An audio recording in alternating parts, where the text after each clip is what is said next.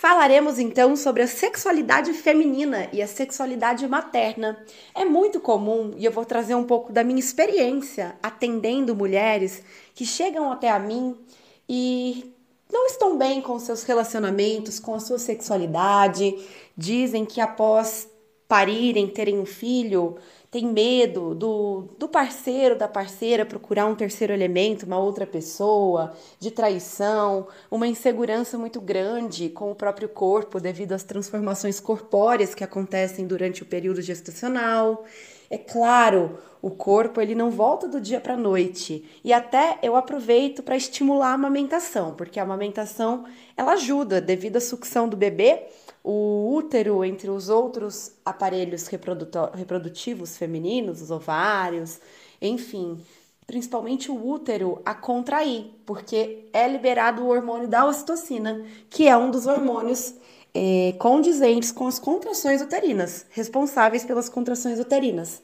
E aí também ajuda, por exemplo, na recuperação, a, ao desenvolvimento do próprio bebê da estrutura óssea, da imunidade, da, da futura dentição, então dos órgãos, amadurecimento dos próprios órgãos internos do bebê, só tem benefícios. Porém, ainda vou trazer um outro podcast sobre. Vamos focar na sexualidade. E aí essas mulheres chegam perdendo um pouco, se desconectando de sentir prazer, do seu prazer feminino, pessoal em primeiro lugar. Porque é preciso você primeiro ter um prazer o alto prazer, se conhecer, que é o autoconhecimento, seja através do alto toque, seja através de você entender o seu corpo, se respeitar, respeitar suas vontades, a manifestar o prazer pela vida, não somente o prazer sexual, mas o prazer pela vida. E a anedonia, que é a falta de prazer por atividades que antes eram consideradas prazerosas, é comum nas mulheres. Muitas sentem este fogo chamado de libido, que é um mecanismo impulsivo inato, né, inconsciente. Já falamos aí atrás sobre isso. Sentem essa libido, esse fogo pulsante interior e não sabem como direcionar esse fogo. E aí vem o efeito contrário, vem um desânimo profundo que acomete as outras áreas da vida da mulher, e esse prazer feminino, ele é embutido, enraizado aí por tempos como algo impuro, como para gerar repressão da sexualidade, autoculpa, vergonha, autopunição, ligado aos sentimentos de abandono, aos sentimentos de rejeição, de da autoestima baixa, entre tantas outras coisas. E aí vamos ter um olhar histórico para entender a sexualidade feminina. O porquê que a mulher, sobretudo quando ela se torna mãe, tem dificuldade de aceitar sua sexualidade, de se enxergar como uma mulher ativa, uma mulher sexualmente plena, satisfeita, dona da sua sexualidade. Eu brinco, tem muitas mamães que até têm medo de tocar nesse assunto, e eu brinco, como é que esse bebê foi feito? Me conta. Porque a sexualidade não pode ser vista como tabu. E é um tabu transmitido de geração para geração. Os pais que não falam sobre sexualidade com seus filhos, filhas, esses filhos e filhas não conseguirão, não conseguirão uma barreira aí para poder falar com os seus filhos e assim por diante. O que eu vejo de gravidez na adolescência indesejada, IST, doenças mesmo sexualmente transmissíveis, por falta de conscientização, por falta de diálogo, não está escrito e é muito sério, é muito sério. Então não é a escola somente que tem que educar, não é, não são amigos, não é fora. Precisa vir da base essa confiança. Então esse tabu, aos poucos a gente precisa ir desmistificando e é o que eu quero tentar fazer aqui com vocês. Então, esse olhar histórico da mulher, a mulher, ela sempre foi associada ao arquétipo da pureza, é, a mulher ela era feita, destinada para fecundação. Até expliquei isso ali no áudio anterior da história da obstetrícia. E acreditava-se antigamente que a mulher ela só concebia quando ela atingisse o prazer sexual. E aí descobriu-se então que o prazer não era condição essencial para a concepção.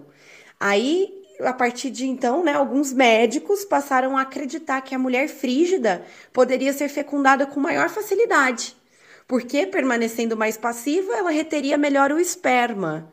E aí, dessa forma, o prazer feminino, que antes considerado necessário à fecundação, passou a ser não só supérfluo, como até mesmo contraindicado delineando mais força o campo da repressão da sexualidade, a dissociação entre mulher-mãe e mulher-fêmea.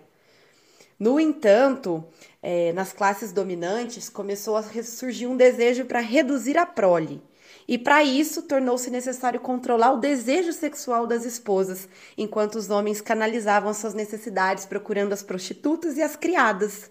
E aí a função da esposa restringia-se à procriação, Muitos médicos recomendavam a interrupção das relações sexuais durante a gravidez, não só para evitar acidentes, como eles colocavam, como também porque na mulher grávida a natureza já está satisfeita. Então, considerava-se uma contraindicação da natureza as grávidas terem desejos carnais. Persistia também a crença que durante a amamentação era necessária abstinência sexual, porque uma nova gravidez estragaria o leite, pondo em risco a sobrevivência da criança, entre outros mitos. Mas nesse culto da maternidade, que ocorria ali no século XIX, o lugar da mãe foi crescendo na sociedade, nas novas condições de vida, econômica, política, e atraíram o homem para fora da casa. Então tornou-se necessário delegar à mulher a função também de educadora. E a maternidade até então, ela tinha uma função sobretudo biológica e aí passou a ter uma função social. No século XX, especialmente sobre a influência da psicanálise, reforçou-se uma tendência de responsabilizar a mãe pelas dificuldades e problemas dos filhos. A mãe do século XVIII ela era auxiliar dos médicos, a do século XIX colaboradora dos religiosos e professores, e a do século XX assumiu a responsabilidade de cuidar do inconsciente da saúde emocional dos filhos.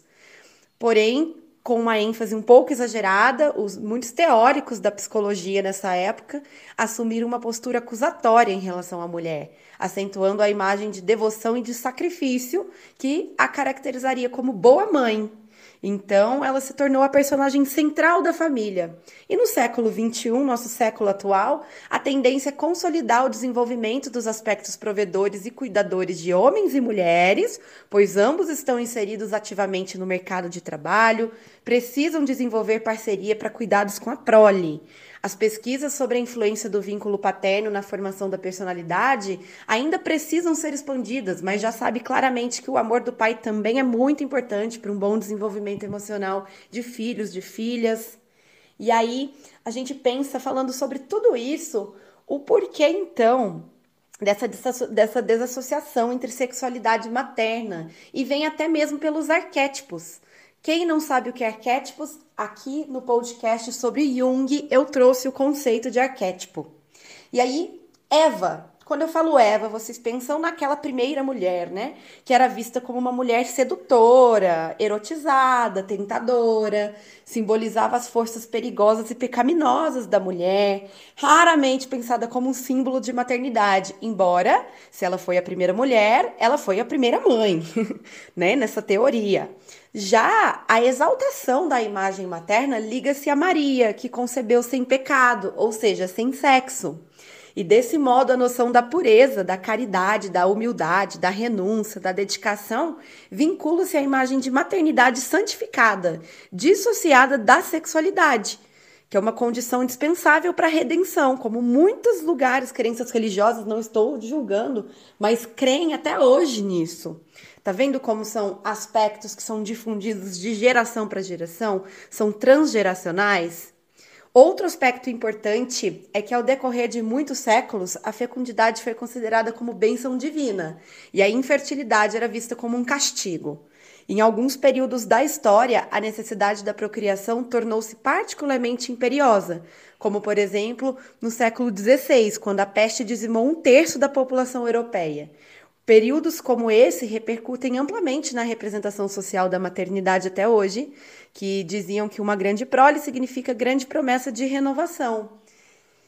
E quando mulheres, eu vejo isso com as minhas tentantes, as tentantes que me procuram com dificuldades para engravidar, muito tem a ver com o emocional.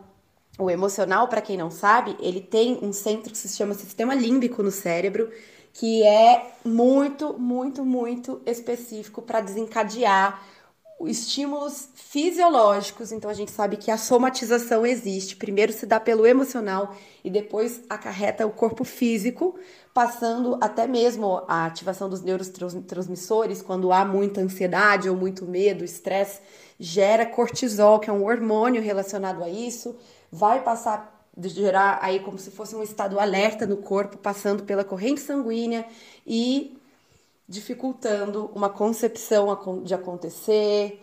E, enfim, nós vamos também abordar isso melhor lá na frente. Mas por que, que eu tô falando isso? Porque o emocional ele é a chave. Então, é, conseguem perceber que tudo isso que nós estamos falando, se tivermos um olhar de um cuidado emocional, mental, psicológico, vai trazer melhorias para o físico, vai trazer melhorias para os objetivos serem alcançados, seja em uma pré-concepção, seja durante a gestação, seja num pós-parto, seja para mulheres apenas ao lidar melhor com a sua sexualidade, com seus relacionamentos, porque não tem como também você ter um relacionamento com o outro é, pleno, saudável, em um nível mais assim evoluído, né, de, de conexão, se você estiver desconectada de si, do seu amor próprio, em primeiro lugar. E aí, uma dica que eu dou, além do acompanhamento psicoterapêutico, é a limpeza do ventre.